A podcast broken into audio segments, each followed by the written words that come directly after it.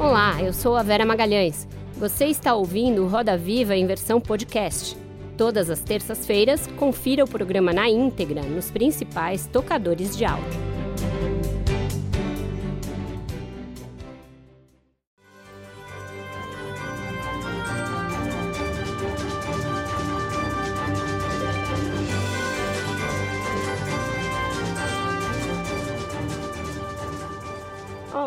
Boa noite. Sejam muito bem-vindos ao Roda Viva. Estamos no ar para todo o Brasil pela TV Cultura e emissoras afiliadas e conectados ao mundo pelo UOL e pelos nossos canais no YouTube, Twitter e Facebook. A nossa entrevistada desta noite foi uma das primeiras vítimas do chamado Gabinete do Ódio do governo Jair Bolsonaro, quando ele ainda nem tinha este apelido. Em fevereiro de 2019, ela foi convidada pelo então ministro da Justiça, Sérgio Moro, a integrar um conselho não remunerado na área de segurança pública, na qual é uma das especialistas mais reconhecidas do país. Seguiu-se uma campanha de ódio que levou Moro a desconvidá-la e foi a primeira de muitas derrotas do ex-juiz no governo. O linchamento virtual veio acompanhado de ameaças contra ela e a família e foi um dos fatores que a levaram a optar por deixar o Brasil para uma temporada de estudos na Universidade de Colômbia, nos Estados Unidos. Hoje ela vive no Canadá e usou a própria experiência para, depois de escrever livros sobre segurança pública e política antidrogas, publicar neste ano Em Defesa do Espaço Cívico, em que discute as ameaças à democracia no Brasil e no mundo. Era para ela estar presencialmente aqui hoje, mas o recrudescimento da pandemia de Covid-19 adiou a viagem. Então recebemos no centro virtual do Roda Viva a mestre em políticas públicas e cofundadora do Instituto Igarapé, um dos principais think tanks do Brasil, Ilona Zabo. Graduada em Relações Internacionais, ela tem mestrado em Estudos de Conflito e Paz pela Universidade de Uppsala, na Suécia, e especialização em Desenvolvimento Internacional pela Universidade de Oslo, Noruega. Também fez cursos de lideranças transformadoras em Oxford e de gestão de desarmamento no Colégio de Defesa Nacional da Suécia, em Estocolmo. Foi consultora do Programa das Nações Unidas para o Desenvolvimento e da Organização para a Cooperação e Desenvolvimento Econômico, OCDE. Autora do livro Drogas, as histórias que não te contaram, foi a única brasileira incluída na lista dos 50 maiores pensadores do mundo em 2020, publicada pela revista britânica Prospect, especializada em ciências políticas.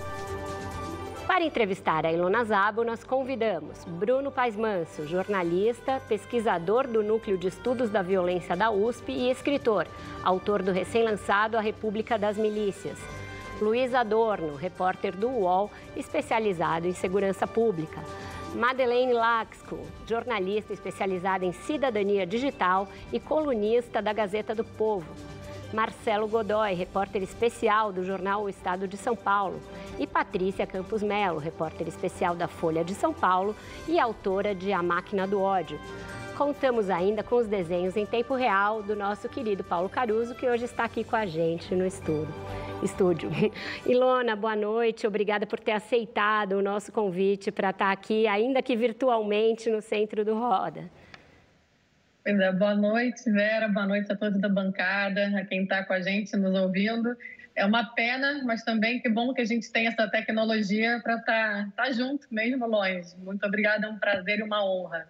É isso mesmo. Antes de começar a discutir o tema do seu livro, efetivamente, né, que é a defesa do, do espaço público, espaço cívico, eu queria que a gente voltasse um pouquinho no tempo para este momento que te levou a fazer essa reflexão e a escrever esse livro, que foi quando você foi convidada para o Conselho de Segurança Pública e imediatamente desconvidada e que viu contra você a artilharia do Gabinete do Ódio e toda essa campanha de difamação e de desconstrução nas redes, virtu... nas redes sociais?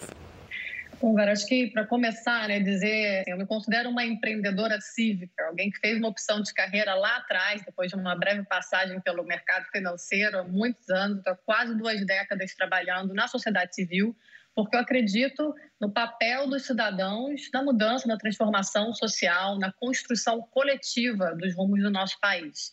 Então, eu já fui, é, enfim, titular de conselhos de políticas públicas no nível estadual, minha equipe já esteve no nível municipal e também no nível federal. Naquele momento que eu recebi o convite do ministro Moro, eu era titular do Conselho de Segurança Pública e Defesa Social, que tinha sido criado na gestão passada do ministro Raul Jungmann, no governo Temer, é, e recebo um convite, então, para assumir uma vaga nesse Conselho de Política Criminal e Penitenciária, também um órgão voluntário, consultivo, sem poder de decisão, só que de um governo que eu sabia que eu tinha muitas diferenças. Então, é importante dizer, é, conselhos são espaços da sociedade, são espaços do Estado, que se vem se fortalecendo a partir da nossa Constituição de 1988. São espaços que a gente precisa ocupar, justamente se a gente quer é, participar da transformação. Mas a decisão não foi fácil, porque eu sabia que as propostas que a gente vem construindo no Instituto Igarapé e na sociedade civil, é, baseadas em evidências, enfim, com responsabilidade de estar trazendo dados e aquela ótica de monitorar e avaliar, não era, é, de fato, a, a, a, a, ótica e a proposta, digamos assim, do governo Bolsonaro em relação ao meu tema. E quando o ministro Moro é, me convidou, ele veio também com, com, uma forma de convite que eu diria bastante democrática. Ele disse: Eu sei que há divergências com esse governo, inclusive com esse ministério, mas a gente acha importante o debate plural. Então, enfim, eu recebo esse convite formal, converso dentro da minha organização. É, a gente achou que era uma missão aceitar, no sentido esse é o nosso papel, a gente trabalha é, e sempre conversou com todos os governos, qualquer partido. É, então, é, lá fui é, aceitar uma, digamos assim, mais, um, mais uma missão. E eu achava que esse era o espaço, Vera, é, nesse, nesse governo, é, que era provavelmente o único para discutir as questões das políticas de drogas em relação aí também com os impactos no sistema carcerário. É, e como eu passei muitos anos olhando para essa questão, eu falei, bom, é, vou, vou encarar. É, esse foi, foi o espírito de, de participação, de construção, é, tentativa ali de construção de pontes e de levar o conhecimento da sociedade, o conhecimento técnico é, para espaços de decisão. E aí foi que você sofreu todo esse, enfim, avalanche de críticas e de tentativa de desconstrução da sua imagem que a gente vai elaborando aqui ao longo da entrevista. Vou passar a bola para Madeleine, por favor, Madá. Obrigada, Vera. Ilona, prazer estar falando com você. Li o seu livro, recomendo que leiam, porque ele traz uma visão importante que é o seguinte: você trabalha nessa área de políticas públicas relacionadas à segurança há mais de 20 anos, morava no Rio de Janeiro, já bateu boca com o presidente Bolsonaro publicamente de forma muito dura. Sempre foi esculachada pelos mesmos lobistas de armas que ficam esculachando você agora em grupos organizados na internet sempre teve enfrentamento com milícias e com traficantes. Você não é uma mulher que tem medo de ameaça. Você não é uma mulher que liga quando falam mal de você ou porque te criticam.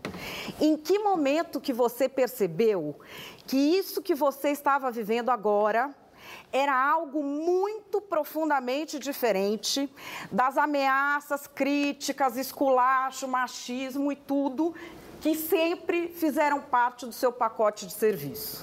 Obrigada, Madeleine, que acho que é bastante importante dizer, né? Eu nunca lidei com temas fáceis, é, nunca também fugi é, do bom debate. É, às vezes que eu não aceitei debater era porque eram com pessoas que eram agressivas ou que mentiam descaradamente e aí não tinham também interesse público. Então essa sempre foi minha baliza. Se a gente está debatendo, de, é, enfim, de lados muito diferentes, opiniões muito diferentes, mas de forma respeitosa, é, é o jogo democrático e, e é, realmente é, já apanhei bastante, mas não é disso que, que, que eu nunca, enfim, jamais corri, nunca vou correr. A questão é que, de verdade, assim, é, quando a gente olha já no âmbito aí das eleições de 2018 e o que vem acontecendo depois, especialmente né, do governo tomar posse em 2019, é que a chave vira. Né? Eu ainda tinha uma, uma ilusão de que a retórica do ódio, a difamação, a misoginia, é, toda, digamos assim, a intimidação, porque o discurso na campanha já era de que é, vamos acabar com esses ativismos, né? É, enfim, as minorias todas iam perder direito, é, fecha o Supremo, fecha o Congresso, ameaça as instituições. É, mas, é, honestamente, é, quando você assume o cargo de presidente da República, a gente acredita né, que, que é, tem que, tem que é, vir a responsabilidade, né? uma liderança que, que tem um papel tão central né, na, na, na, vida das pessoas, na, enfim, no cuidado de um país é, como é o nosso Brasil ou qualquer outro, enfim, mas o Brasil que a gente ama tanto.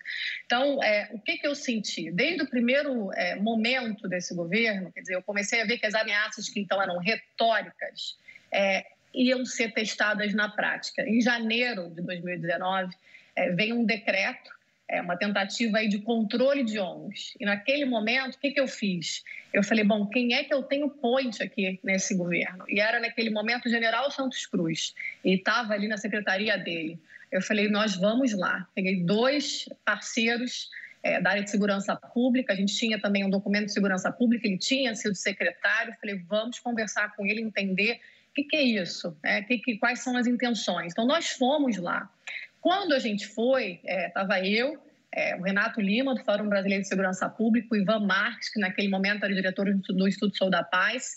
É, a repercussão pública dessa reunião um ministro, um ex-ministro, né, o general, foi a conversa é, absolutamente respeitosa. Nós entendemos e chegamos ao acordo ali que é, não tem que controlar a ONG, é, que se tratava de ter uma maior fiscalização sobre recurso público mas nas redes sociais, além de nós, o ministro também tinha sido duramente atacado por, por nos receber. Eu falei, nossa, é, há algo muito diferente aqui.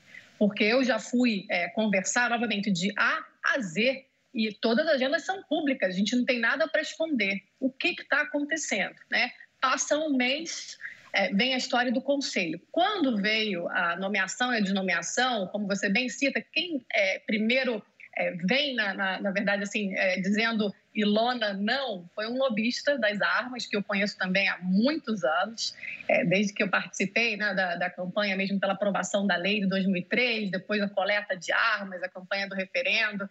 Então, era alguém que eu conhecia há muitos anos, mas quem coloca a hashtag era um blogueiro muito próximo ali desse núcleo ideológico virulento, né, dessa guerrilha digital. E a partir daí isso ganha uma dimensão que a gente conhece bem, quer dizer, é, vem ali de, um, de, uma rede organizada e depois é, ganha as redes como um todo. Né? Então, aquele episódio, é, a dimensão dele e a orquestração dele também me chamou a atenção para dizer, estão usando métodos, né, é, e vão continuar usando no governo, de governos populistas autoritários. Então, assim, Madeleine, eu comecei a olhar é, os sinais, né?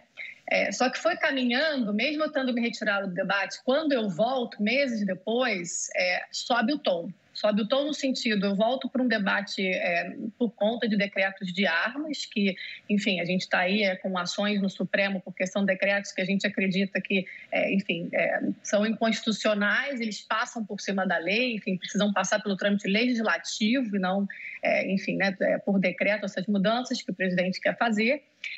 e aí o presidente me nomeia novamente, quer dizer, tem essa, essa história de colocar mulheres, né, em especial também, digamos assim, na roda dessa guerrilha digital.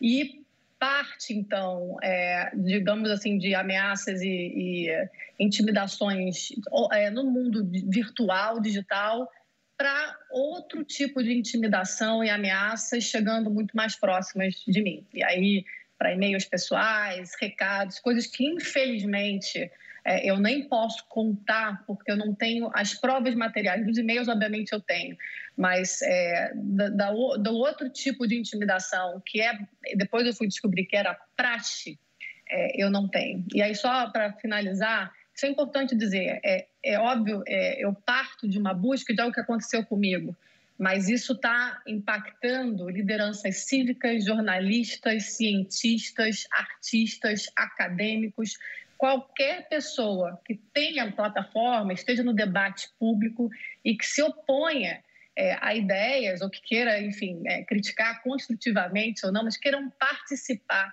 é, do debate público. É, e isso não é normal, isso não é democracia. Então, em toda a minha trajetória, é, tive muitos embates, mas todos num nível ainda é, de civilidade. É, enfim, a gente pode contar mais aí ao longo do, do, processo quais são os outros indicadores. E aí eu mergulhei no tema, entrevistei muita gente, fizemos uma pesquisa que está disponível na página do Igarapé, lancei o livro também como uma maneira, eu senti, foi comigo, mas é com muito mais gente. E eu preciso falar sobre isso agora, que o que está em jogo aqui é a nossa democracia.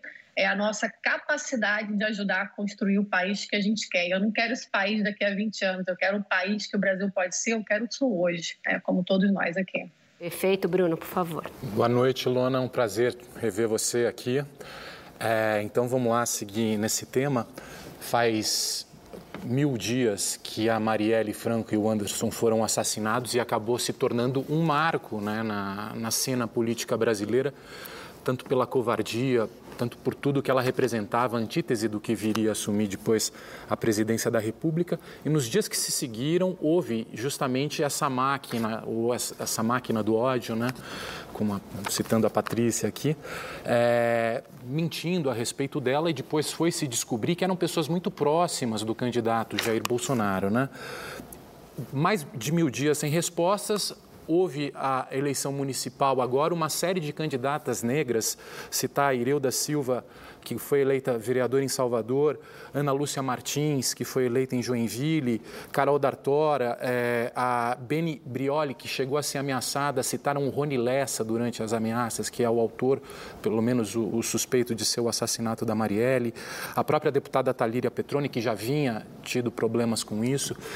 Então, isso acaba de confrontando a democracia, né? porque é uma ameaça real para é, pessoas que foram eleitas né, é, democraticamente e que ficam sujeitas a esse tipo de covardia. Né? Primeiro, o que você acha que a impunidade ou a falta de se descobrir por que, que a Marielle e o Anderson foram assassinados impacta nisso e como lidar com isso, né? como punir, como tratar esse problema tão sério que está acontecendo no dia a dia em todos os lugares. Né? É, Bruno, enfim, é, você, melhor do que ninguém, sabe é, como é perigoso e como é grave né? é, o problema aí das milícias né? e toda a relação que precisa ser desvendada em relação ao crime da Maria e do Anderson. Acho que ninguém é, dorme, né? E, e, quando a gente pensa no Rio de Janeiro, se a gente não conseguir ter um desfecho, se a gente não conseguir ver justiça é, nesse crime e tantos outros, mas acho que esse é, é muito simbólico e a gente não pode descansar é, enquanto não vier à tona né, quem mandou matar a Marielle Anderson. Enfim, é obviamente que a gente consiga também frear. É, o que você está descrevendo é violência política, que obviamente é uma outra faceta, uma faceta, digamos assim, é gravíssima, né? Porque aí você está falando de pessoas que foram eleitas ou que são candidatas, e aí mulheres negras, né? Então, enfim, você junta aí também algo é, brutal da nossa sociedade, que é o racismo, né? Você tem a misoginia e o racismo. Então, é, acho que é algo que é, eu tenho falado muito e, e parte né, dessa, dessa minha opção de estar tá passando, é, enfim, passar um tempo fora do Rio e eu espero voltar muito em breve, mas é a questão da institucionalidade, é a questão de é, a quem essas pessoas vão recorrer, né? É a questão da gente saber é, que há no Rio de Janeiro em especial, mas a gente está vendo aí é, é, em outros lugares do Brasil é, pessoas é, infiltradas né, no governo, no poder, é, enfim, que obviamente são criminosas e que não deveriam estar. Então, acho que a gente tem que tratar é, da questão que você muito levanta no seu livro, que é a questão das milícias, como algo absolutamente prioritário, porque vem aí, obviamente, de uma aceitação com corrupção policial, é, com a desregulação de serviços e, obviamente, a questão fundiária, a questão de territórios, né, que a gente, enfim, acaba é, enfim, são mais vulneráveis. É, eu diria que tem que ser uma questão absolutamente prioritária para qualquer governo sério. Então, eu diria assim, temos que chamar todos os dias o governador é, do Rio de Janeiro para pedir é, para que essa investigação prossiga e que a gente tenha resposta e que todas as outras pessoas e todos os outros governadores e o presidente né, é, protejam é, as outras candidatas e eleitas que estejam sendo ameaçadas. Então, acho que isso, isso é inaceitável. Não tem, você deu um exemplo muito, muito é, de como a questão democrática, né, ela vai além, é, muito além é, do espaço cívico que eu estou descrevendo. Obviamente, a violência política ela é absolutamente fundamental de ser enfrentada e priorizada. E nós precisamos dar é, essa essa linha. Godoy, por favor. Olá, boa noite, Ilona. É, na, é, na página 76 do seu livro, você fala, você usa o conceito de liderança carismática, ou pelo menos atribui traços de liderança carismática, né? É, para o presidente Jair Bolsonaro. É, quando a gente fala em traço de liderança carismática, a gente pode, algumas pessoas podem entender que você estaria aproximando Jair Bolsonaro de, do que se conhece como fascismo, né? Já que estou pensando na figura de Mussolini, por exemplo, né? É, mas ao mesmo tempo, Bolsonaro é uma figura que fala muito em pátria, em família, em tradição, em patriarcalismo, ou seja, que ele estaria mais ligado ao que seria uma liderança tradicional, né? Eu queria saber que tipo de traço você acha que é preponderante né, para definir Bolsonaro? Se são esses traços de uma liderança carismática, como você diz, ou mais traços de uma liderança tradicional? Bom, é, boa noite, Marcelo. Enfim, primeira vez que a gente também está se falando, prazer. É, eu, eu descrevo o perigo que tem aí das lideranças carismáticas quando elas têm esse viés autoritário. Quer dizer, há lideranças carismáticas é, que têm é, contribuições muito positivas é, ao longo da história, mas quando junta um populismo carismático com traços de autoritarismo, é o que a gente vê aí nessa combinação, digamos, dos homens fortes que hoje estão à frente no Brasil, é, na Polônia, na Hungria, nas Filipinas, de certo modo, enfim, tinha lá o Trump nos Estados Unidos é, e por aí vai. Então, acho que é, o que ele traz é essa, digamos assim, a, o exercício né, da verdade única é, e de estar tá muito segmentado ali, quer dizer, uma base, né? Então, ele tem que estar tá sempre alimentando uma base, que é a base que o idolatra, é, então, eu diria que nesse sentido tem é, é, o líder carismático, o pai, enfim, que vai resolver todos os problemas, mas ele é bastante autoritário. Então, eu diria assim, tradicional ele está aprendendo talvez a ser agora com os acordos com o Centrão e tudo mais, mas eu, eu definiria como uma liderança populista autoritária. Certo. Luiz, por favor. Olá, boa noite, Lona. Um prazer falar contigo também. Queria aproveitar a sua experiência cívica para trazer assuntos que você estuda e analisa há muito tempo. Então, eu queria tra trazer para o debate a questão das armas. Em setembro deste ano, o Ministério Público aqui de São Paulo afirmou que o PCC tem uma nova cúpula. Dentro dessa nova cúpula, o MP acusou um homem chamado Levi Adriane Felício de integrar o setor de logística da facção. Esse homem, que foi preso no Paraguai em outubro do ano passado, tinha registro de CAC, colecionador, atirador e caçador, junto ao Exército até o ano de 2017. Então ele podia, por esse registro, colecionar, recarregar e fazer uso desportivo de armas. Só que um relatório da PF diz que, na verdade, ele era o responsável por guardar armas para o PCC no Paraguai. Ou seja, esse homem é um exemplo de que a política de flexibilização armamentista pode favorecer o crime organizado? Boa noite, Luiz. Eu acho que essa questão é central, é importante dizer, a questão das armas ela não é uma questão polêmica, ela é uma questão técnica, ela é uma questão crucial quando a gente pensa numa democracia, né? porque, enfim, num Estado democrático de direito, o dever central é a proteção dos cidadãos e tem aí o monopólio do uso da força, o controle responsável da força pelo Estado. Então, quando é, a gente vai vendo aí uma desconstrução é, de um sistema de regulação que a gente vem tentando construir a duras penas a partir de uma legislação de 2003, né? A gente está vendo essa desconstrução, é, revogação de portarias de exército justamente que controlam, por exemplo, os CAC, né? É, e a falta de investimento ao longo desse período todo que a gente vem tentando fortalecer a implementação.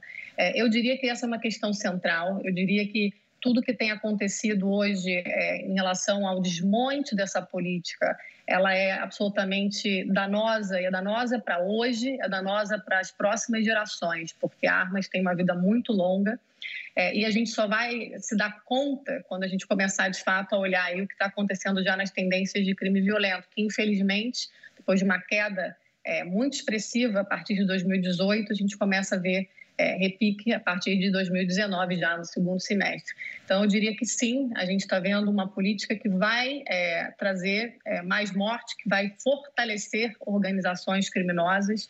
E eu diria que deveria ser uma das prioridades principais de uma agenda de segurança pública é, o controle e a regulação responsável de armas, que é a antítese do que a gente está vendo hoje. Patrícia. Oi, Ilona. Bom te ver de novo. É, eu vou fazer uma pergunta, vou mudar um pouquinho o assunto. É, você é bastante próximo do apresentador Luciano Huck, né? Vocês atuam juntos no Agora.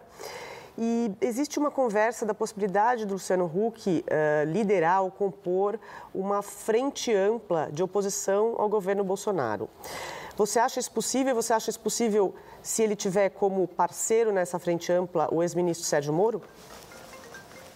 Olá, tudo bem, Patrícia? É, acho que vou primeiro dizer assim, é, é, uma resposta que seria indelicado eu, eu dar por ele, quer dizer, o Luciano, para mim, hoje ele é, um, ele é um amigo, ele é membro do Movimento Agora, então acho que explicar o que é o Movimento Agora e como surgiu, até para entender é, onde é, o Luciano chega nessa história. É, o movimento surge é, de um encontro meu com a Patrícia Ellen, que hoje é secretária de Desenvolvimento de São Paulo, o Leandro Machado, é, nós éramos, enfim, participantes de uma rede é, internacional, estávamos em Medellín, é, no encontro do Fórum Econômico Mundial e nos olhamos é, enquanto uma, digamos assim, uma, uma nova geração é, chegando é, em posições aí de liderança em diferentes lugares da, da, dos setores da sociedade, a gente queria contribuir e as lideranças do Brasil naquele momento não nos representavam. Então a gente juntou a partir desse momento, assim, resolvemos criar é, um grupo, chamamos várias outras pessoas, somos 50 cofundadores, é, e pensamos numa, numa, num movimento que viesse aí com uma nova visão e propostas de política pública para o Brasil. É, eu tinha conhecido o Luciano há muitos anos atrás, quando eu participei do documentário Quebrando o Tabu. É, e nesse ano, enfim, agora nasce em 2016, em 2017 o Luciano começa a fazer artigos. Eu comecei a olhar, assim, ler o que ele estava fazendo. Eu falei, ele está muito antenado com o que a gente acredita. O Luciano é um cara que viajou o Brasil inteiro, é, que se preocupa com a questão da desigualdade, que é uma bandeira é, absolutamente central e principal, redução das desigualdades para o movimento agora. E a gente foi conversar com ele. Então, esse grupo foi lá falar, Luciano, o que, que você está pensando? Então, nesse momento, é, eu ainda vejo o Luciano, e assim, falando com muita honestidade, eu vejo como eu me vejo, como um cidadão é, muito preocupado, querendo contribuir é, para o Brasil e tentando achar é, o seu lugar, é, enfim, de que lugar, como é que ele faz isso.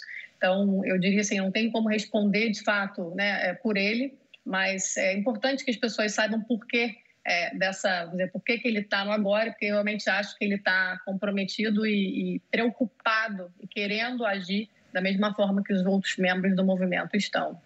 Posso só acrescentar uma coisa, então? Então, do seu ponto de vista pessoal, você acha que funcionaria uma frente de oposição ao presidente Jair Bolsonaro com a participação do ex-ministro Sérgio Moro? Porque isso foi uma coisa muito criticada pela esquerda. Qual é a sua opinião? Veja, eu acho que temos, quando a gente pensa é, em frente democrática, eu não estou falando honestamente de candidaturas, tem muita água para rolar. É, mas eu, eu vou dizer assim: se a gente não fizer todos nós uma reflexão de quais pontes podem ser construídas, então, é, ter o ministro Moro é, participando de conversas sobre o rumo democrático do país, é, eu acredito que, enfim, é, tem que estar, ele é um ator importante, é, tem, obviamente, críticas a, a, possíveis excessos, enfim, há, há, questões que eu acho que ele precisa responder, é, pessoalmente também, é, mas eu não vejo, nesse momento, se a gente de fato quer derrotar um projeto é, que tem aí, acho que cada vez mais clareza de um cunho autoritário, intolerante e que está, enfim, causando tanto sofrimento é, para a nossa sociedade.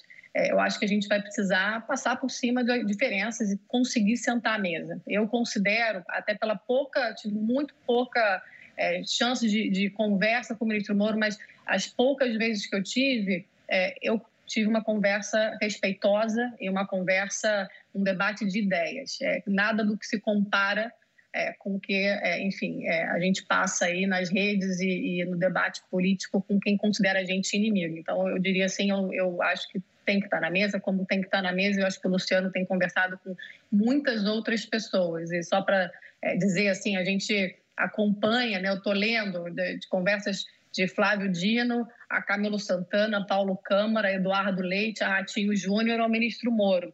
É, eu considero todos esses é, pessoas que deveriam estar numa conversa sobre uma frente ampla, democrática, sim. Então, com isso, a gente encerra o nosso primeiro bloco, vai para um breve intervalo e volta já já com a conversa com a Ilona Zabo.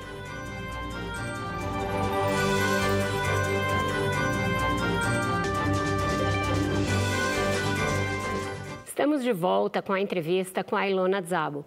Ilona, no seu livro você fala é, da diferença desses países que você mencionou, né? Alguns deles países que têm democracias frágeis e outros, como os Estados Unidos, que até é, agora estavam sob governo Trump, mas que têm sistemas muito fortes de freios e contrapesos e uma institucionalidade muito forte para resistir a esses abalos à democracia. Como você acha que as nossas instituições no Brasil Brasil estão dando conta desses é, flertes aí do bolsonarismo com o autoritarismo? Você acha que está sendo suficiente a atuação, por exemplo, do Congresso, do Supremo Tribunal Federal, do Ministério Público? Como você vê é, o nosso próprio sistema de freios e contrapesos?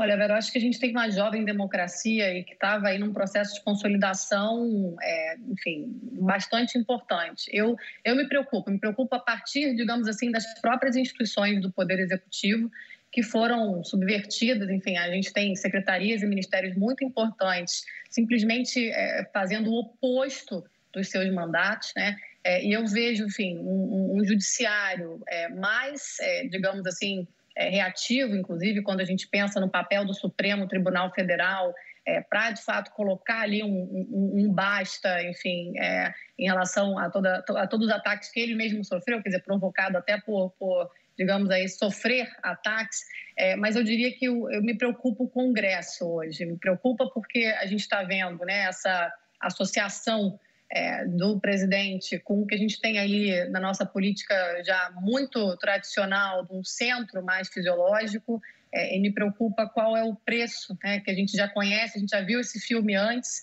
é, como é que ela, a gente vai estar tá vendo aí uma eleição é, presidente da Câmara muito em breve, como é que isso vai estar repercutindo em relação ao nosso sistema de freios e contrapeso. Acho que, para mim, é, a grande, o grande teste vai ser a partir dessa troca de presidente da Câmara, é, enfim, que a gente vai ter que estar observando. Eu acho que cobrando muito próximo, enquanto sociedade, é, que continue aí é, pautas que não são do interesse público não sejam pautadas.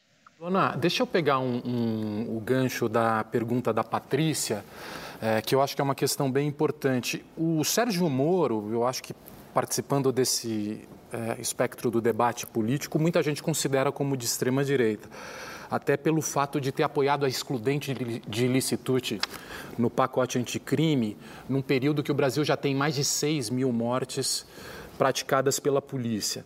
Da mesma forma, ele foi uma pessoa que ingressou num governo de, uma, de um político que, ao longo da vida inteira, defendeu a violência paramilitar e, a, e, e, o crime, na verdade, fazia apologia ao crime, e ele não se constrangeu a ingressar nesse governo, depois de ter prendido o principal concorrente, que seria durante a eleição, é, para depois ingressar no, no, no governo. Né?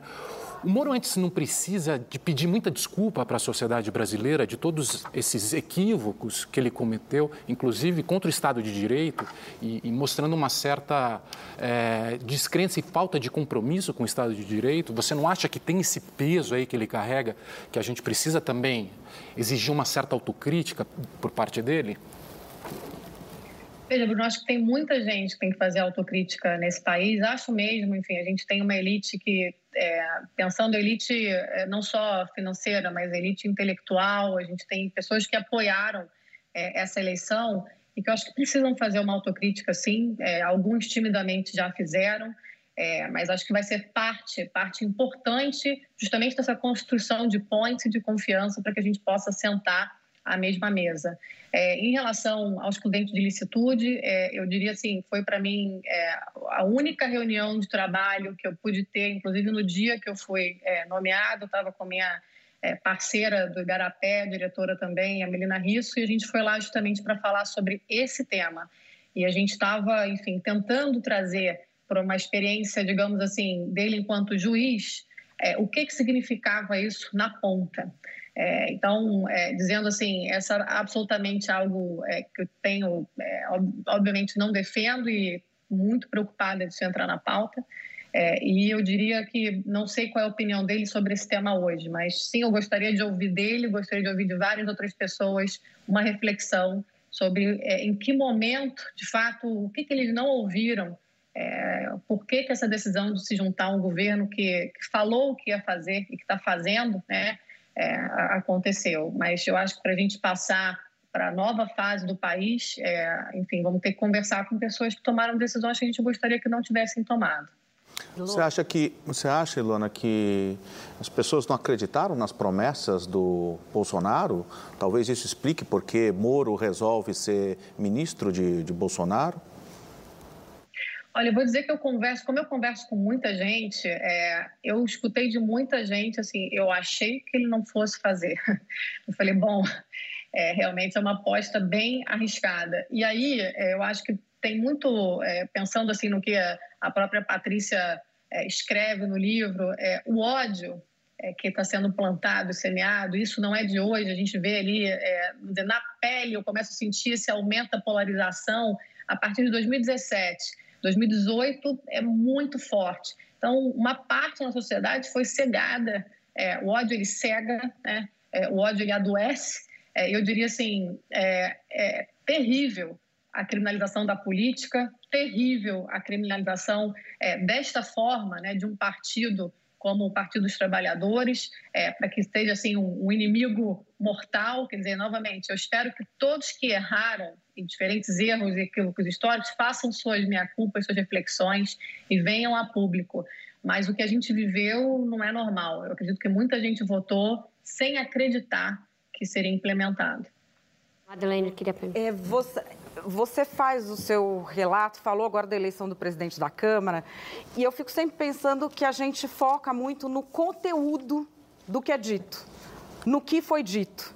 E o seu livro fala justamente do que neste momento da história é o mais importante, que não é o conteúdo, é fraudar o espaço cívico, é fraudar o espaço de debate público. E essa possibilidade hoje existe pela tecnologia e por vários atores aliados por parte do governo, por parte de comunicadores e por parte de muita gente que finge que não vê mais o poder econômico. Você, na sua visão, as pessoas ainda subestimam o poder que isso tem?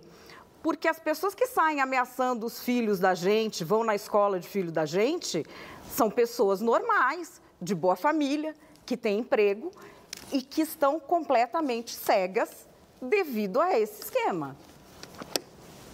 É, Madeleine, eu acho que muita gente ainda subestima. É, infelizmente, como a gente é, sabe, né, não é só no Brasil, é mundo afora.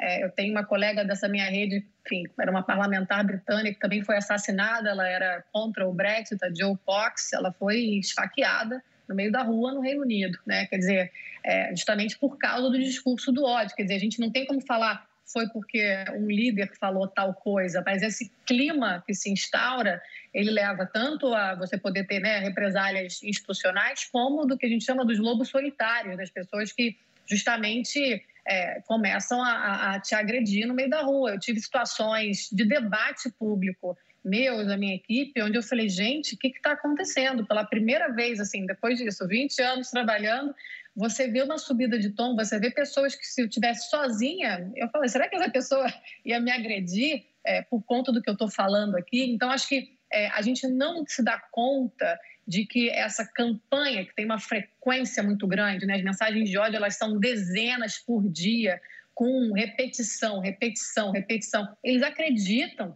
que nós aqui, nós temos quatro mulheres nessa bancada que passam por isso, nós somos tudo que eles falam. Né? Então, assim, é assustador que a gente não saiba lidar ainda é, de uma forma a, a tanto é, mudar é, essa, essa esfera pública para que ela volte a ser possível de diálogo, como que as pessoas acordem de um transe. Né? Enfim, eu, eu de fato estou com muita preocupação e estudando também, pensando em estratégias práticas sobre isso. Ilona, é, queria aproveitar que você citou na pergunta tanto do Bruno quanto do Marcelo o excludente de licitude para relembrar que a gente está vindo de um mês de dezembro que duas crianças foram mortas é, por balas perdidas na, em Duque de Caxias, na Baixada Fluminense. A Emily, de 4 anos, e a Rebeca, de 7. É, mas dados da plataforma Fogo Cruzado mostram que 22 crianças foram baleadas em 2020 na região metropolitana do Rio. Dessas 22 crianças, oito morreram. E aí outros dados do, do Fórum Brasileiro de Segurança Pública mostram que os negros representam 75% das vítimas letais do país. E que enquanto o número de homicídios de negros cresceu 11,5% nos últimos 10 anos, os homicídios de brancos caíram 12% nos últimos 10 anos. Então, por que, que as balas perdidas normalmente encontram as mesmas pessoas, ou seja, jovens, negros e moradores de periferias? Olha, Luiz, eu acho que essa, essa é a questão que todos nós é, temos é, o dever né, de encarar com muito mais seriedade, com muito mais urgência. É, Para mim, toda a minha trajetória no tema de segurança pública foi muito claro quem eram as principais, é, digamos aí, é, vítimas, mas quem eram as pessoas mais vulnerabilizadas é, e que estereótipo né, a gente, enquanto sociedade, tem de pessoas negras. Então, acho que assim para dizer que é, é, algo que tem, acho que, dilacerado mesmo a nossa sociedade, porque se a gente não enxergar o racismo é, estrutural e as consequências, porque se você falou de, de assassinatos, mas se você for ver população prisional, né? Se a gente for ver, é, enfim, inclusive os policiais que são mortos, é, você vai vendo a, a, o percentual é, de todas essas estatísticas, né? O percentual de negros é, ele é enorme né, nas pessoas que são mortas pela polícia, nas pessoas que são mortas por homicídios, nas pessoas que estão presas. Então, acho que é, não tem como não ter essa conversa, uma, digamos assim, com uma centralidade, inclusive pensando em reparação, pensando aí é, como é que a gente, enquanto sociedade, muda isso, porque é, o que, que você diz, né? Eu comecei minha carreira atuando na ponta é, e o eu vi, é, quando a primeira vez que eu pisei num DEGASE, que é a Fundação Casa, é, enfim, o sistema de medidas socioeducativas, é, eu lembro como se fosse hoje, tinha um menino da minha cor.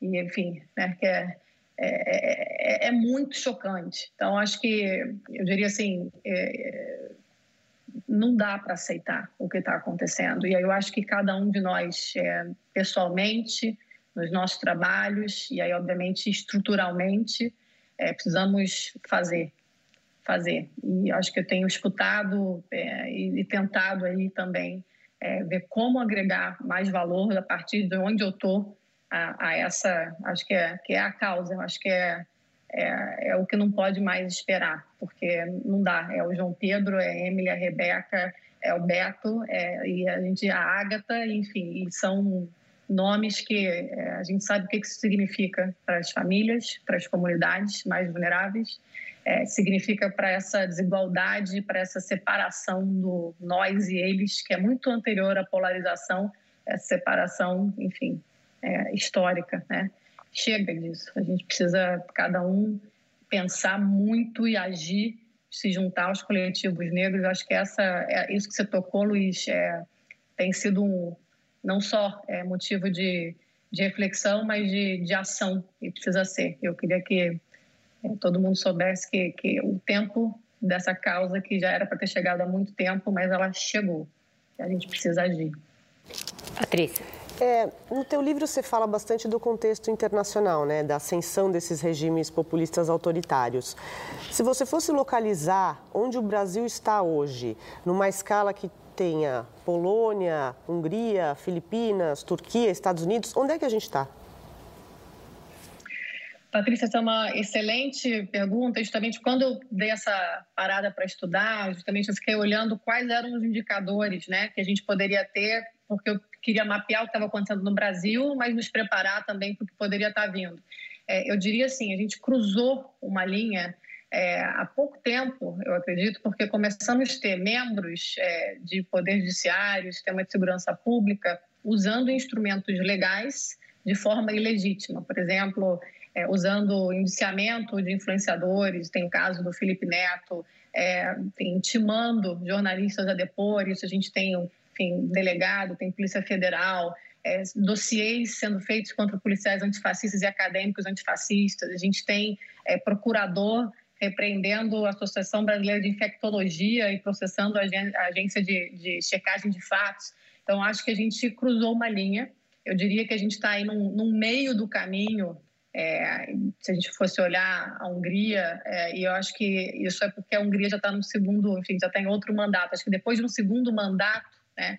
É, isso, isso agrava, porque você vai começando a ver essa cooptação das outras instituições, né? E, e esse fechamento, expulsão de pessoas, fechamento de universidades, enfim, é, cerceamento de financiamento internacional para a sociedade civil, e aí começam a, a vir outros. Então, no, no, próprio livro, na pesquisa, a gente faz ali é, as estratégias, né? É, e, e, eu faço, chamo atenção, porque nós precisamos saber é, que não acabou, o que a gente está vendo pode se agravar e que a gente tem o dever, neste momento, enquanto sociedade, de nos unir, e é por isso que eu falo muito em é, aceitar meia-culpas e conversar com pessoas que, que nos frustraram, nos magoaram, desde que elas estejam no campo democrático, porque a ameaça democrática, ela, ela, a democracia, ela é real.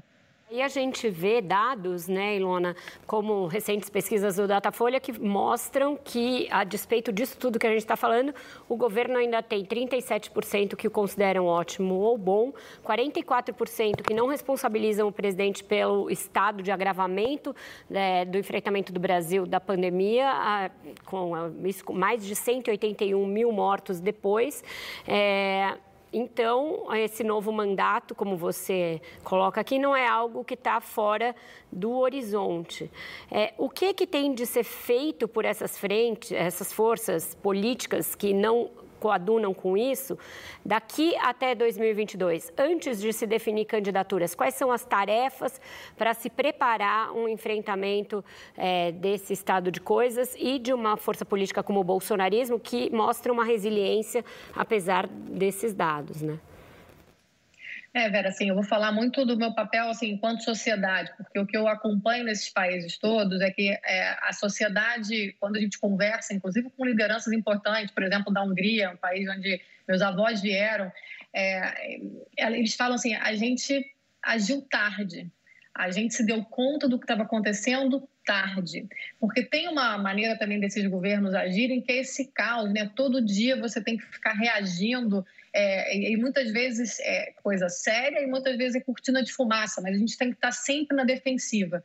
Então, eu diria assim: precisamos desde já, enquanto sociedade, é, começar a possibilitar é, o diálogo, o diálogo, o diálogo entre diferentes, porque é, a narrativa é, que é, digamos aí, dominada, né, é, é, o discurso que tem tentado nos separar e que, enfim, cada vez afasta mais é, quem pensa diferente, ele vai continuar sendo feito para que isso não aconteça. Então, é, eu acho que é, o que nós temos o dever, enquanto sociedade, é de ajudar que essas pontes se construam, para que aí sim as lideranças políticas que, enfim, forem se colocar para 2022 tenham a dimensão da responsabilidade é, que será é, dar um passo atrás, ceder a vez para quem tem mais chance, enfim, não faço a menor ideia como, como isso vai acontecer no mundo político, mas precisa acontecer. Eu acho que vem da sociedade essa demanda e esse exercício primordial de retomar o diálogo e de construção de pontes. Com isso, então, a gente fecha esse nosso segundo bloco, vai para mais um breve intervalo e volta daqui a pouquinho com a conversa com a Ilona. Não sai daí.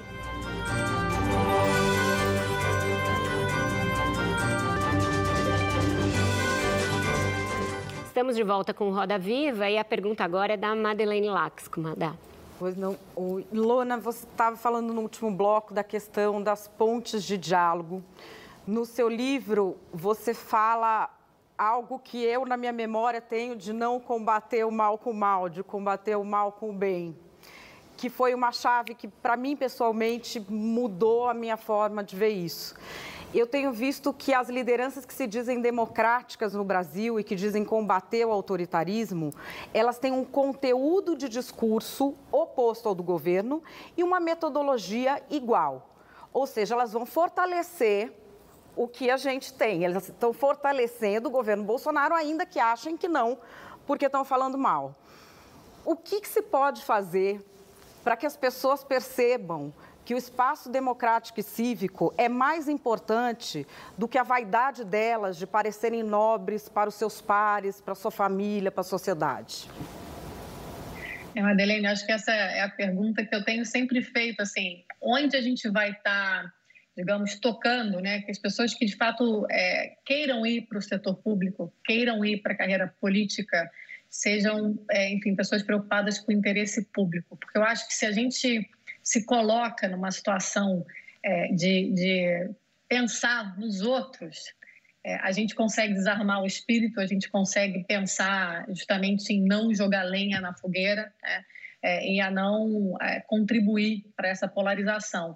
O que não quer dizer que você não tenha que se posicionar. Então, assim, é, eu tenho tentado fazer esse exercício, porque você sabe que é muito difícil mesmo nas redes sociais, mas, assim, temos nossas posições. É, agora, a gente está aberta ao diálogo é, e evitamos entrar no que é só polarização, no que é só, de fato, para lacrar, digamos assim, ou cancelar. Eu acho que no mundo político é, a gente tem que estar tá abrindo espaço para lideranças com espírito público, porque pessoas que não estejam preocupadas com a sua reeleição, pessoas que não estejam preocupadas com uma carreira política é, infinita, e sim com a melhoria da vida das pessoas, com o desenvolvimento humano, social e econômico do nosso país. E aí é, é a grande questão de como aproximar essas pessoas da política, que eu acho que ainda tem muitas barreiras. Desculpa fulanizar, mas você vê é, alguém que seria capaz de é, aglutinar essas forças políticas hoje em dia? Ou seja, existe uma figura hoje no Brasil, você veria em alguma figura política no Brasil alguém que tivesse tido, pudesse ter um papel de um Tancredo Neves, de um Ulisses Guimarães, por exemplo?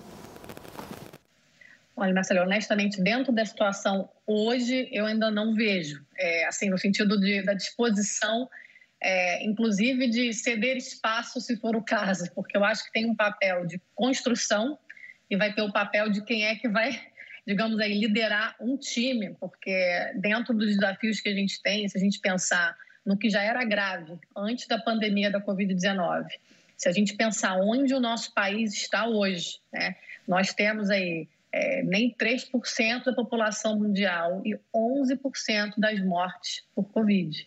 Isso, enfim, estamos chegando aí em breve a 200 mil mortes. Então, acho que é, o que vai ser, é, é, enfim, o tamanho do desafio a ser enfrentado pela nova liderança política vai requerer muito apoio. Então, eu diria assim, é, precisamos de pessoas que se disponham à construção dessa possibilidade e que não necessariamente serão as pessoas que terão a chance mesmo eleitoral. E como é que esses mundos é, se combinam, né? É, eu acredito que, que vamos passar por algo parecido com isso. Pode ser até que eu tenha, enfim, que seja algo que eu queira, mas eu desejo que a gente ache esse tipo de liderança. Ilona, é, o, sobre a, o risco do autogolpe, né, que aconteceu em diversos países e que é um risco que realmente a gente passa a viver, eventualmente num, é, segundo mandato, né, que esses riscos, como aconteceram em outros lugares, costumam aumentar. Mas, ao mesmo tempo, a gente já tem um presidente que acumula mais de 50 é, casos de crimes de responsabilidade fiscal e que poderia estar sujeito a um processo de impeachment. Né? Você acha que também faz parte do papel da sociedade civil cobrar essa pressão por um processo de impeachment para um presidente que está cometendo uma série de barbaridades, é, ou não, isso cria riscos de rompimento. Como é que você vê a possibilidade da gente entrar em 2021 com a sociedade civil discutindo um processo de impeachment para o presidente Bolsonaro? Vou só pegar uma carona no Bruno, porque existe uma possibilidade de sim se instaurar um processo de impeachment e ele sair vitorioso por ter maioria congressual, o que o fortaleceria imensamente nessa discussão e também na narrativa. Você acha que talvez seja por isso que o Rodrigo Maia não tenha levado adiante nenhum dos muitos processos? Honestamente, eu acho que sim. É, a questão, obviamente, do auxílio emergencial, a questão econômica, né, assim, a percepção das pessoas é, enfim, mais vulneráveis desse país em relação ao governo, obviamente, no momento com um auxílio é, ainda é, impactando tanto, é, ela contribui demais né, para essa é, popularidade. Eu acho que politicamente não, mas aí, Bruno, perguntando, né, pergunta em relação à sociedade. Eu acho que o papel da sociedade é esse sim, é, porque uma coisa é, é, é criar um momento político, né? É, eu acredito que a pandemia tem atrapalhado muito, porque a gente não consegue ir para a rua, né? a gente não consegue mobilizar, a gente não consegue fazer a pressão, é, enfim, física no sentido de, de, de enfim, né, massa de expressão É, e no mundo digital a gente perde a batalha porque a gente não, não vai jogar com, com é, digamos aí, com a antiética, né? A gente é, usa aí uma ética que a gente não pode abrir mão. Então, eu diria que, é, enquanto sociedade, o nosso papel tem que ser todos os dias cobrar é, que essas investigações, porque há tantos crimes, e não só crimes de responsabilidade, né? crimes comuns que estão aí também sendo investigados é, é, na esfera ali da família do presidente. Se a gente consegue, é, por favor, né, cobrar enquanto sociedade que as instituições nos deem é, é, essa, digamos, segurança de que há problemas, né, é, vai ser mais fácil a gente ter o mundo político se mexendo. Mas eu acho que a gente tem que desvencilhar se a gente pensar o porquê que, enfim, outros impeachments aconteceram e tudo que a gente tem já de fato, de fato, falta só o momento político, porque responsabilidade há. Ilona, eu gostaria de voltar para a questão da violência urbana, que você havia citado por cima um pouco uh, os dados de policiais mortos, eu queria aprofundar um pouquinho. Segundo o último Anuário Brasileiro de Segurança Pública, é, negros representam, em média, apenas 35% do efetivo policial no país. Mas entre os policiais mortos, os negros são maioria. Em 2019, 65% dos policiais assassinados no Brasil eram negros.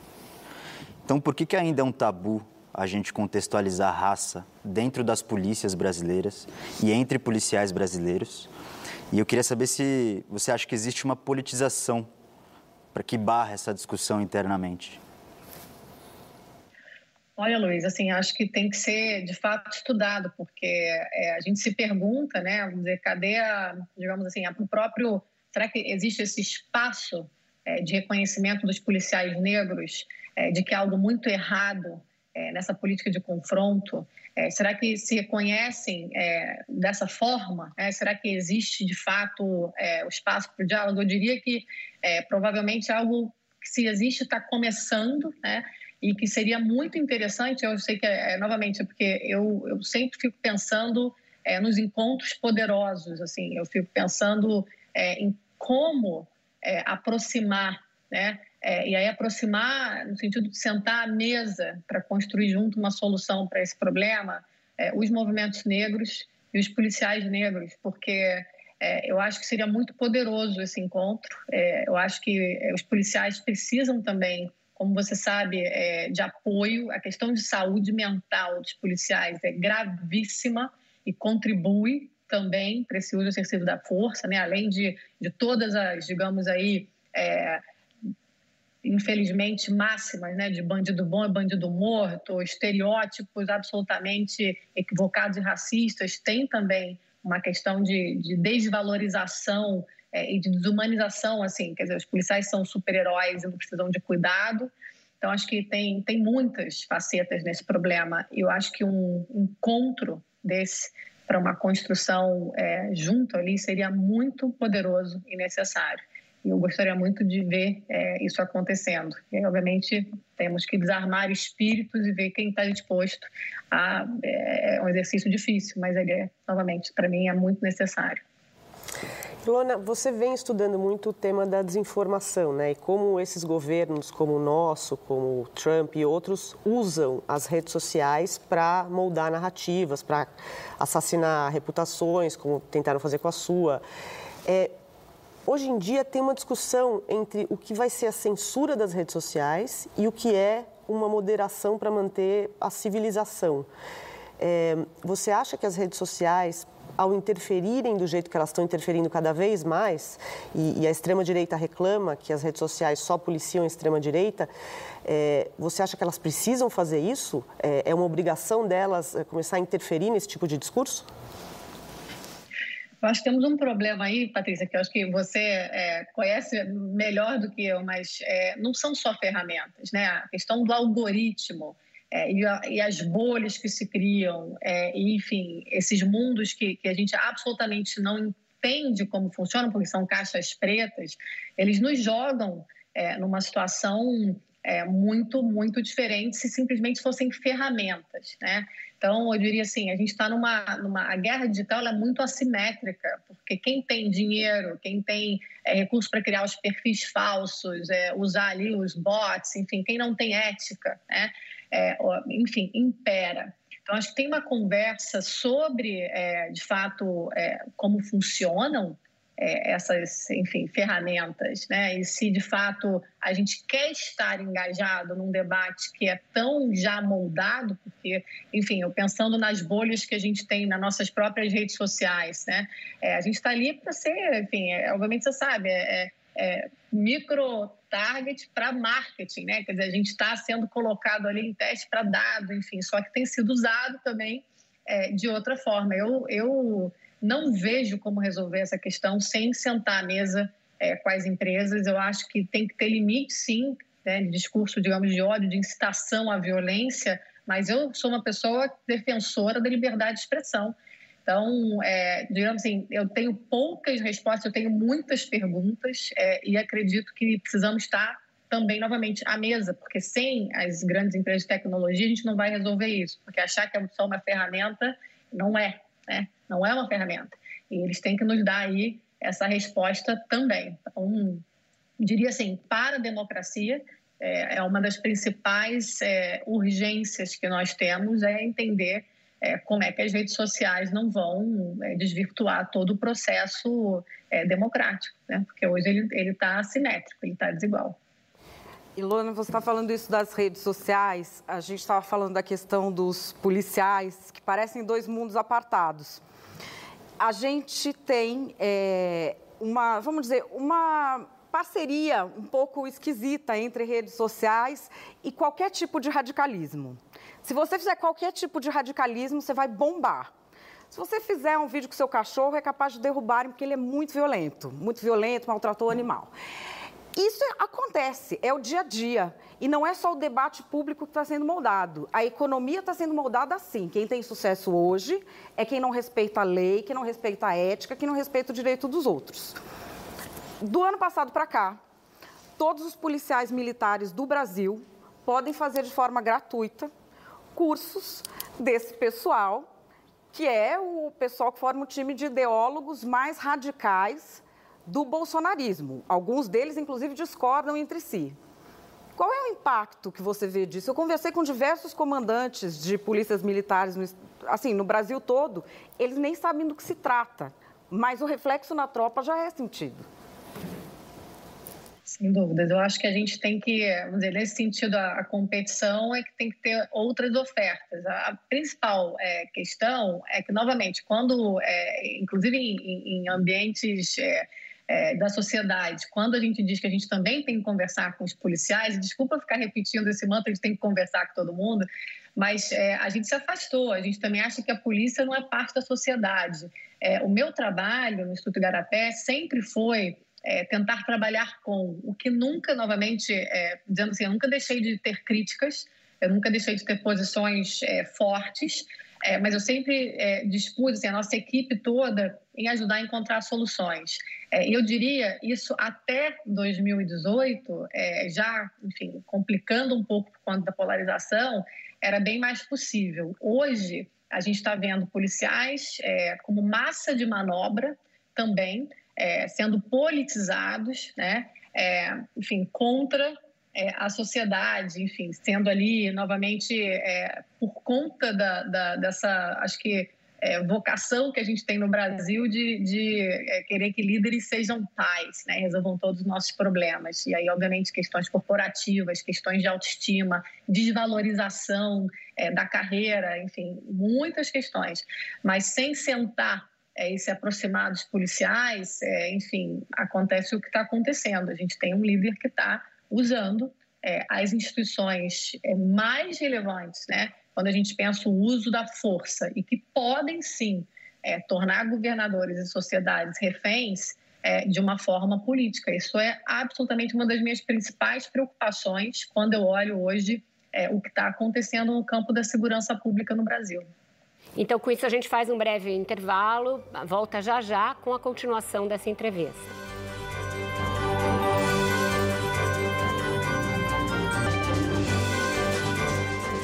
Estamos de volta com o Roda Viva e eu queria continuar com a Ilona, de onde a Madalene é, parou.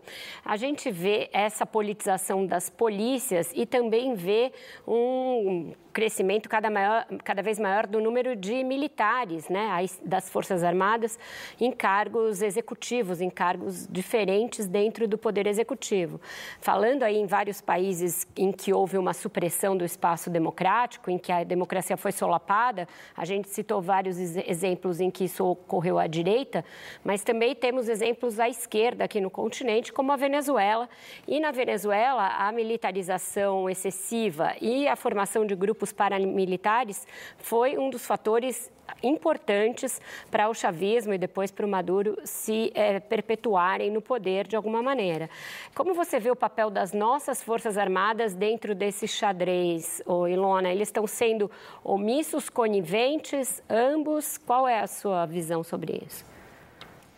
Olha, Vera, quando eu penso Forças Armadas, eu tenho, assim, enquanto instituição, eu acho que eles estão sendo usados. É, eu acho isso muito ruim, porque é uma instituição, enfim, que é respeitada, que está perdendo credibilidade justamente porque está indo, né, assim, é, mesmo, mesmo com todo o, o discurso de que quem está ali são representantes, não são as forças, isso não é, é acho que não dá para dissociar. É, eu é, também, enquanto é, liderança da sociedade civil, trabalhei é, e temos aí, inclusive, no Instituto Igarapé, uma trajetória de trabalho, por exemplo, com o Centro de Operações de Paz do Exército. A gente teve, enfim, fizemos cursos, eventos e, e uma série de publicações é, sobre é, o trabalho das Forças Armadas. Eu acho que o papel na democracia é, é muito importante, o papel das Forças Armadas, que não pode deixar se contaminar é, por política. Então, eu vejo com bastante preocupação é, e eu acho que é uma, digamos assim, para a instituição, é, o que está acontecendo, o número, né, em especial quando a gente pensa também em militares da ativa, é, é um risco muito grande. Eu não diria que, que é, honestamente, a gente falou sobre as polícias, eu acho que tem um risco é, mais assim, de instrumentalizar é, polícias, é, no sentido de, digamos assim, do jogo é, não democrático do que é, as Forças Armadas, até pela nossa história. Mas eu diria que, até por conta da nossa história, é, o, a fiscalização civil, enfim, essa separação mesmo né, das forças e da política, em especial porque é o poder armado, ela é chave na democracia. E esse, é, essa, esse acordo está né, tá sendo é colocado aí na berlinda. Eu acho que tem uma reflexão importante a ser feita pelos militares em que momento tem que desembarcar. Godoy, por favor. Bom, é, boa parte da, do que eu iria perguntar você já falou, ou seja, a gente está falando aqui de isenção, apartidarismo e neutralidade, que deveriam ser três princípios da força militar, não só aqui como em qualquer país do mundo. Controle civil né? no caso, o controle civil em relação às Forças Armadas, né? e principalmente obediência à Constituição e não a um governante e não a, a, a um partido, né? que é o que a gente tá, acompanha na Venezuela, o que a gente acompanha, de certa forma, com Bolsonaro, quando diz que as Forças Armadas obedecem a ele né? e não à Constituição.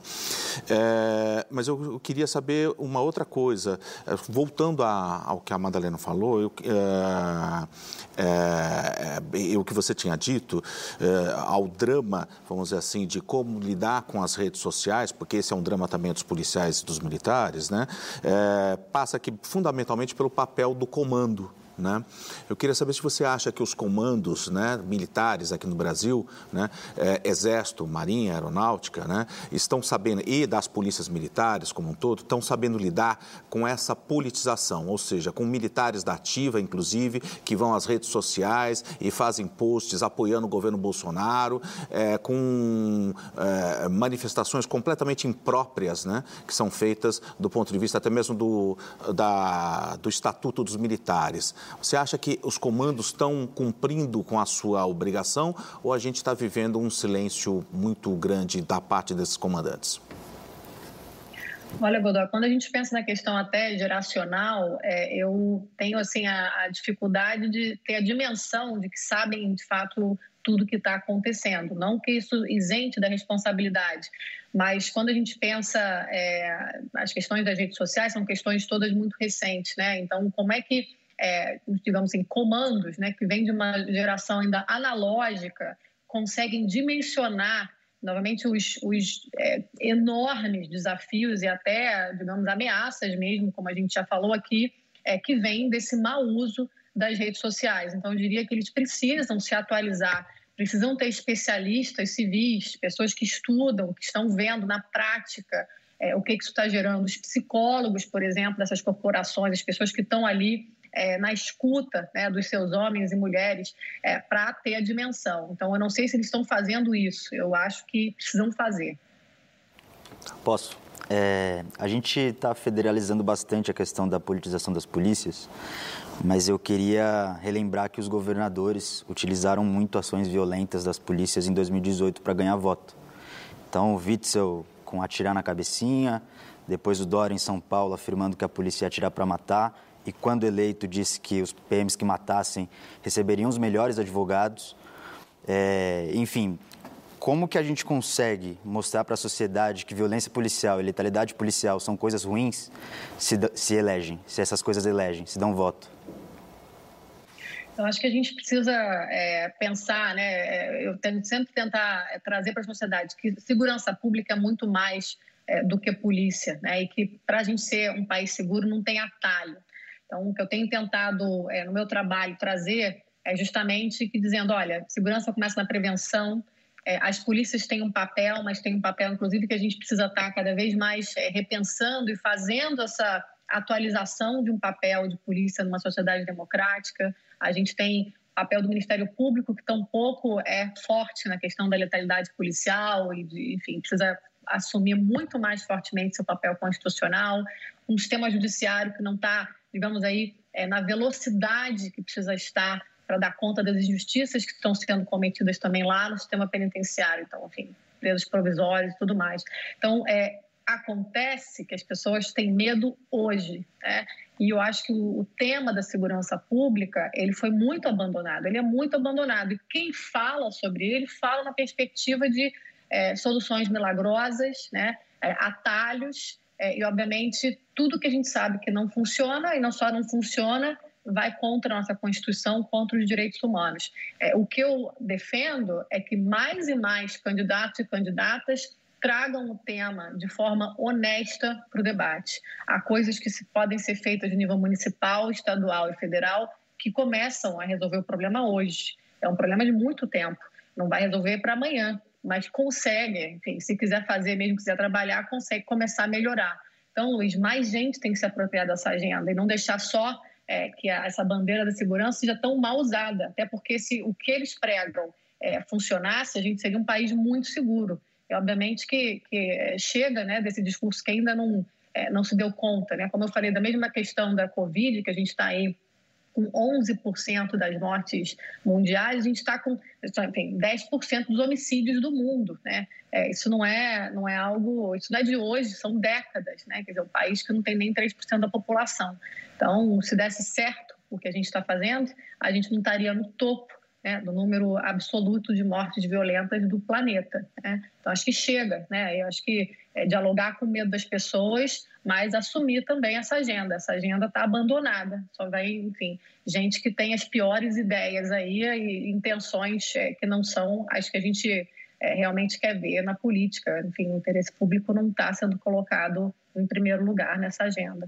Ilone, qual que é a dificuldade que você acha que a esquerda tem de fazer o debate de segurança pública? Porque é uma preocupação das pessoas, é uma preocupação é, das pessoas de classe alta, das pessoas da periferia, e, no entanto, é um tema quase tabu na esquerda brasileira. Por quê? Olha, Vera, eu acho que tem. É, quando a gente olha historicamente, né, a, a, a compreensão desse tema ela é muito estreita. Pouquíssimo tempo atrás é que a gente consegue ter um debate de segurança como segurança é, além de polícia. Né? E como é, essa visão ainda impera, e novamente, impera o governo de hoje, o governo federal hoje também tem, enfim, engavetou o nosso Sistema Único de Segurança Pública é, e tem também trabalhado lá na Secretaria de Segurança Pública somente para a polícia, em especial polícias militares. É, a gente abandonou, enquanto sociedade, aí, o papel da prevenção, é, o papel dos prefeitos, o papel da sociedade, o papel do próprio indivíduo. é, ninguém pegou a bola. Eu acho que tem uma parte que é por entendimento e talvez até por um trauma da nossa história é, da ditadura, história, enfim, antes da, a gente ter o processo de democratização. Segurança ficou uma coisa como se fosse é, segurança relembra um momento difícil, é, enfim. Mas é, já não dá mais, né? Eu acho que tem temas que não são, é, eu diria assim, os principais temas que a gente tem para tratar não são nem de esquerda nem de direita, segurança é um deles, né? mudanças climáticas é outro, redução de desigualdade, é essa coisa assim, disso aqui é bandeira da esquerda, isso aqui é bandeira da direita. Honestamente, assim, é, o mundo mudou, esses conceitos vão ser atualizados e as agendas e desafios que a gente tem vão precisar é, de pessoas de todo o espectro assumindo. Então, eu diria assim, é, já tem é, representantes da esquerda que falam do tema, mas ainda tem, acho que, dificuldade de articular é, uma visão concreta sobre ele, porque a, a sociedade quer resposta, né? quer resposta hoje, é, mesmo com uma conversa honesta de que os resultados vão começando a aparecer, é, enfim, né, no curto, médio e longo prazo, mas a gente tem que conseguir entregar já. Oi, Ilona, é, quando eu tive no Rio de Janeiro para entender mais as milícias, a história do crime no Rio, a coisa que mais me chamou a atenção foi o, a questão do, da, do armamento pesado em poder do, do, crime e o uso do armamento pesado, de fuzis e de munição pesada para o controle territorial na, na cena carioca. Né? Então, inclusive a política, o poder político desses grupos criminosos, tanto milicianos como do tráfico de drogas, é medido pela quantidade de fuzil. Um tem 400 fuzis, outro tem 200 fuzis, outro tem 150 fuzis, para saber quem tem mais poder para controlar o território, inclusive. Né? Vocês do Igarapé já tiveram uma série de experiências nesse debate sobre desarmamento, inclusive na América Latina, né? plebiscito na Colômbia, acordos possíveis com grupos paramilitares. É, é, você acha que cabe esse tipo de debate no Rio de Janeiro? Como é que faz para retirar esses fuzis pesados de circulação, que são um pesadelo para o cotidiano do carioca, né? É possível pensar fora da caixinha, pensar em acordos, pensar em plebiscitos? Como tirar os fuzis e o armamento pesado da cena e do território do Rio de Janeiro?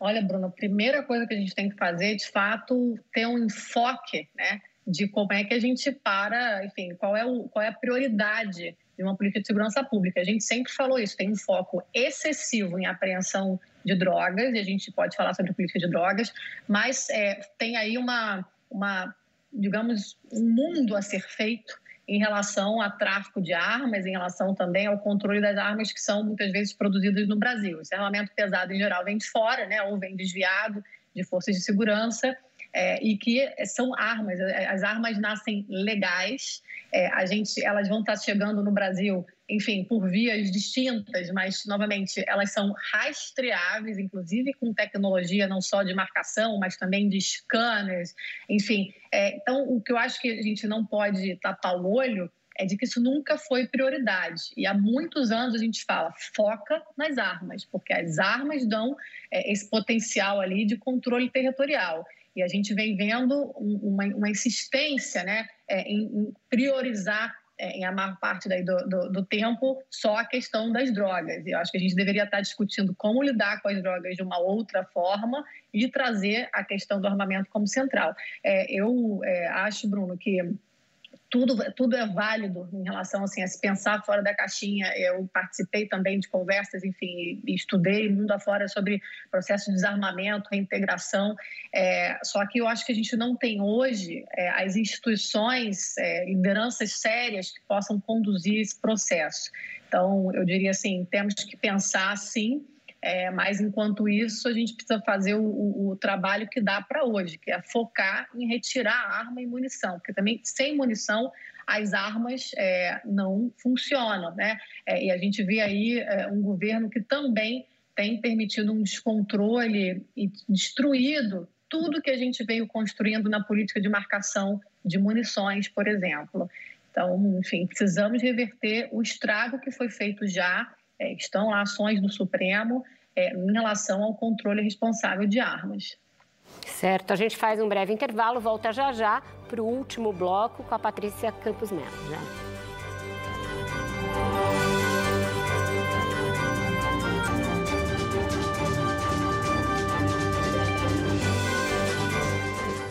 Estamos de volta e a pergunta que abre esse bloco é da Patrícia Campos Melo, por favor. Ilona, a gente estava falando aqui, você acha que foi correta essa liminar eh, do Faquinho no STF para anular eh, essa medida de zerar a alíquota de importação de armas?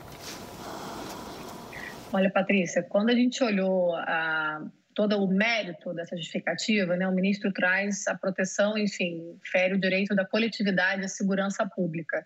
Então, eu diria que, que sim, nesse sentido, é, não pelo. Acabou sendo que a liminar foi dada numa ação é, que tinha é, a questão de impostos, mas é, a justificativa é uma justificativa que a gente defende. Sim, a gente está vendo um desmonte de uma política pública é, que coloca em risco os direitos constitucionais como a segurança da coletividade.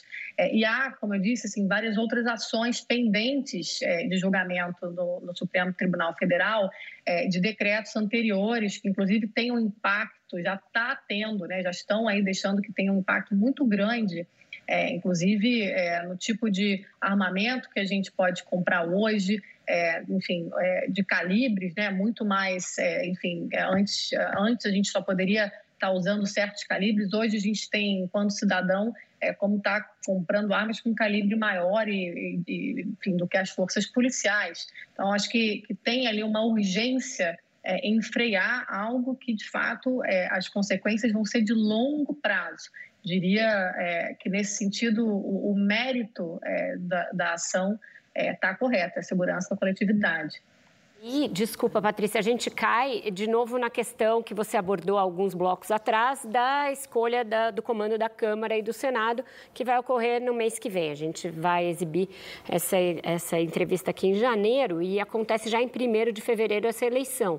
A depender do resultado, principalmente na Câmara dos Deputados, que é a porta de entrada da maioria desses projetos, tem todo um arcabouço, não só na questão das armas, mas também na questão das drogas, questão da educação é, questões ligadas a aborto, ao meio ambiente, de um desmonte de uma série de políticas. Você vê, por parte das forças políticas, um entendimento disso e de que pode ser necessário fazer o piloto da conversa que você propôs agora, neste momento, Ilona? Seria muito importante, na verdade, é, inclusive eu acho que os, os, partidos de oposição precisam pensar é, para muito além da sua, digamos aí, é, capacidade eleitoral no momento. Tem que pensar no país, tem que pensar justamente em pautas que estão tendo retrocessos históricos no momento onde o mundo passa por um desafio que provavelmente é o maior desafio dessa geração. É, o nosso país está lidando é, de uma forma péssima com esse desafio, pagará é, por um prazo muito maior, é, inclusive pagará no sentido psicológico, né, o luto a palavra do ano de 2020 é luto. É, qual será de 2021? Eu espero que seja luta, espero que seja é, virada de jogo, porque é, realmente, Vera, se a gente não fizer essa conversa agora, esses partidos aí, eu acho que tem, tem algo muito sério para a gente estar tá cobrando aos partidos de oposição, é, de que não podem aceitar acordos pensando só em eleição. O fim tem que ser, de fato, esse país. Enfim, as pessoas estão sofrendo, né, Vera? A gente sabe é, o que está acontecendo é, é, com a sociedade, em especial com as pessoas mais vulneráveis desse país nesse momento e que vai piorar. E ninguém está falando isso para ninguém. Enfim, não estão falando isso para elas, né? Então, é, é um clamor, sim, que os partidos de oposição façam a sua parte pensando no interesse dos brasileiros e das brasileiras. É, acho que eu te cortei, Patrícia. Você queria... Não, não, na verdade eu ia só perguntar porque o mérito eu entendo, mas tem uma discussão de que isso é uma decisão econômica, né? Uma decisão da Camex você zerar é, imposto de importação e não é mais uma vez o Supremo tendo que entrar numa seara que não é dele para tentar ali coibir. Será que você usar os, os, os fins justificam os meios? Não, de jeito nenhum, não justificam. Inclusive, a gente é, consultou advogados, enfim, obviamente eu sou a favor do Estado democrático de direito, da separação e do respeito aos diferentes poderes. É, há é, na própria legislação, enfim, há essa possibilidade, sim, de quando o fim é, for justo, ser analisado, então, o método da questão fiscal. Mas é, quando você lê é, a sentença, quando você lê a ação e, e, e a sentença do ministro, é, o direito está sendo evocado é o direito à segurança pública. Então, nesse sentido, quando eu olho o conjunto da obra, é, eu estou de acordo com o ministro Faquinha, até porque eu acho que é, o Supremo, como a gente falou da questão da internet, a questão das armas também não é uma questão é, fácil para a sociedade entender é, e foi está sendo muito mal utilizada há muitos anos, né? Enfim, ela é novamente é uma questão que sofre muito pela desinformação e pela polarização. Então, eu também não acho que o Supremo tinha a dimensão é, de que é, esse tipo de desmonte da política é, de armas no Brasil é, teria as consequências que eu acho que agora eles atentam, é, enfim, que vai para muito além só da violência armada, vai também para consequências em tipo de grupo está é, tá podendo comprar arma, é, qual é o, o, controle em relação a desvios para criminalidade, quem é que a gente está fortalecendo é, com essas políticas. Eu acho que isso tudo é, veio sendo estudado e melhor compreendido é, pelos ministros do Supremo. E honestamente, eu espero, como eu disse, que tem outras ações que não têm absolutamente nada a ver é, com questão de, de tributação, é, que precisam ser é, avaliadas pelo plenário com urgência, porque já tem impacto, a gente está vendo aí é, desde 2019 um crescimento assustador na venda de armas e munições nesse país. É, e sem controle, porque as portarias de controle e fiscalização do Exército foram revogadas. Então, honestamente, só quem ganha é quem está vendendo arma e o crime, porque os próprios cidadãos que estão comprando é, sabem, é, é, eles sabem que arma tem muito risco. É, e, no, enfim, é, eu, eu, eu não, não acho mesmo que o Supremo tinha a dimensão com a velocidade que a gente gostaria que tivesse. Eu espero que agora é, tenham um maior entendimento e avancem, inclusive, nas ações que estão pendentes para julgamento. Tá, Madá. Ilona, você está falando dessa pergunta da Patrícia com relação às armas, todo o desdobramento que teve, tudo que está sendo feito no Supremo.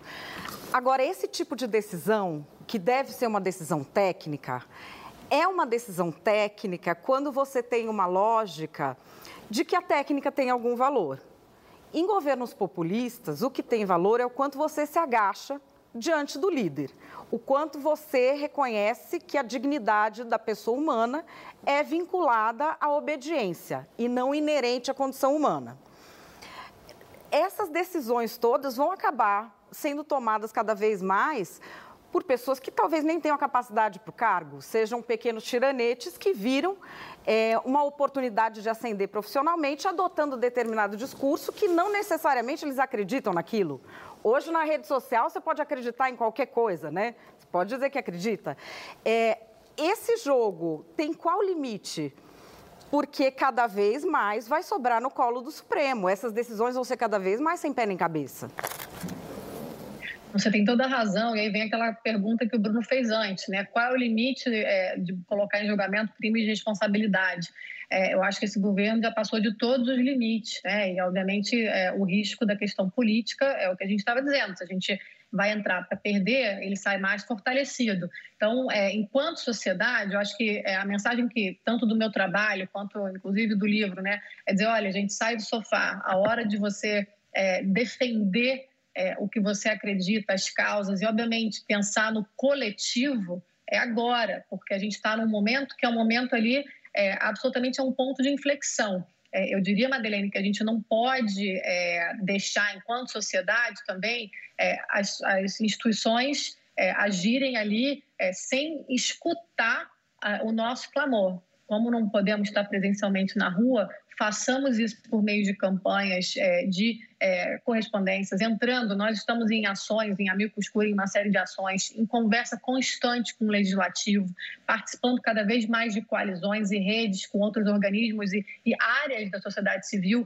é, que antes nem tinham tanta, tanta troca, porque eram temas é, diferentes. Então, acho que assim, temos um momento de criar coalizões amplas, e aí eu diria, incluindo o setor privado para várias dessas temáticas temática ambiental, temática dos direitos humanos, o controle de armas, porque todo mundo vai pagar esse preço. Então, acho que está faltando aí uma concertação da sociedade que inclua todos os setores e apoie as instituições nas decisões que terão que ser tomadas, porque eu também acredito tem que ter um freio, porque senão, é, quantas mortes mais a gente vai aceitar? Seja por arma de fogo, seja pela Covid, seja pela destruição ambiental, qual é, é o preço para gerações futuras de tudo que está acontecendo agora?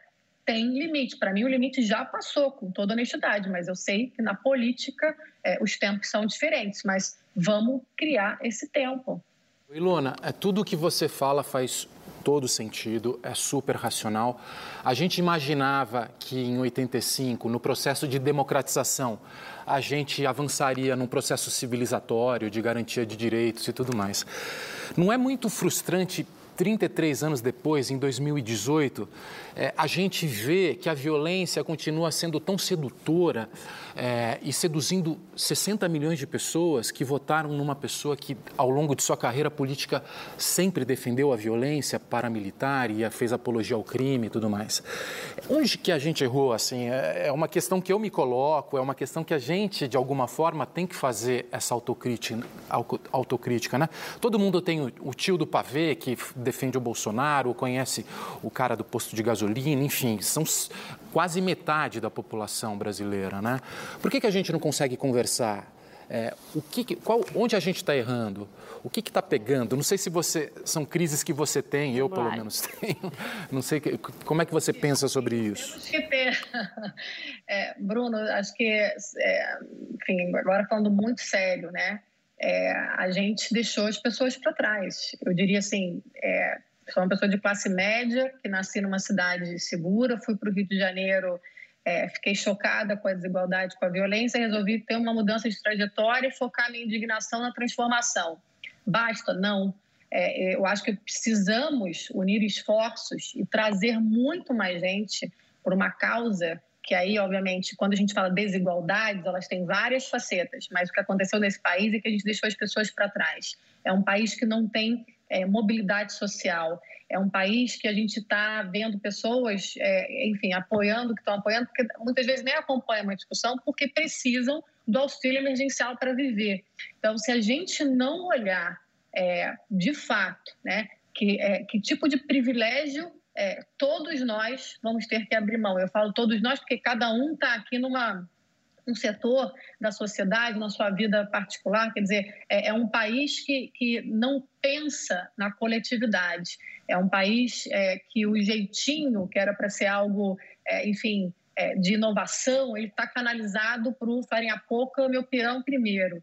Basta, ou a gente pensa no coletivo e a gente traz essas pessoas com a gente, ou o Brasil, de fato, não vai ser o país que a gente quer é, para viver. Né? E, novamente, eu amo o Brasil. Eu não vejo a hora de estar tá aí. Realmente estou num pit stop aqui de, de, um momento de falta de mobilidade da Covid, mas é, esse é o país que eu escolhi é, para trabalhar, para viver, é o povo que eu amo, né? é, é a música que eu amo, é o povo que eu amo agora. É muito desigual, Bruno, é muito desigual e não vai mudar se todo mundo não estiver disposto a colocar um pouco do seu, quem tem pouco, e muito, quem tem muito, nessa roda. Né? É, enfim, olhando aí o sucesso de países desenvolvidos, é, sucesso, porque o caso dos Estados Unidos, acho que a gente tem que é, olhar com muito mais crítica no Brasil, é um país extremamente desigual, mas os países em desenvolvimento precisam estar olhando para os países desenvolvidos que é, cumpriram a missão de trazer as pessoas para um, digamos aí, para um ponto de partida mais igualitário. Eu acho que aí a gente falhou, e todo mundo falhou. Inclusão é. pelo consumo e não pelo desenvolvimento humano, enfim, tem uma longa conversa.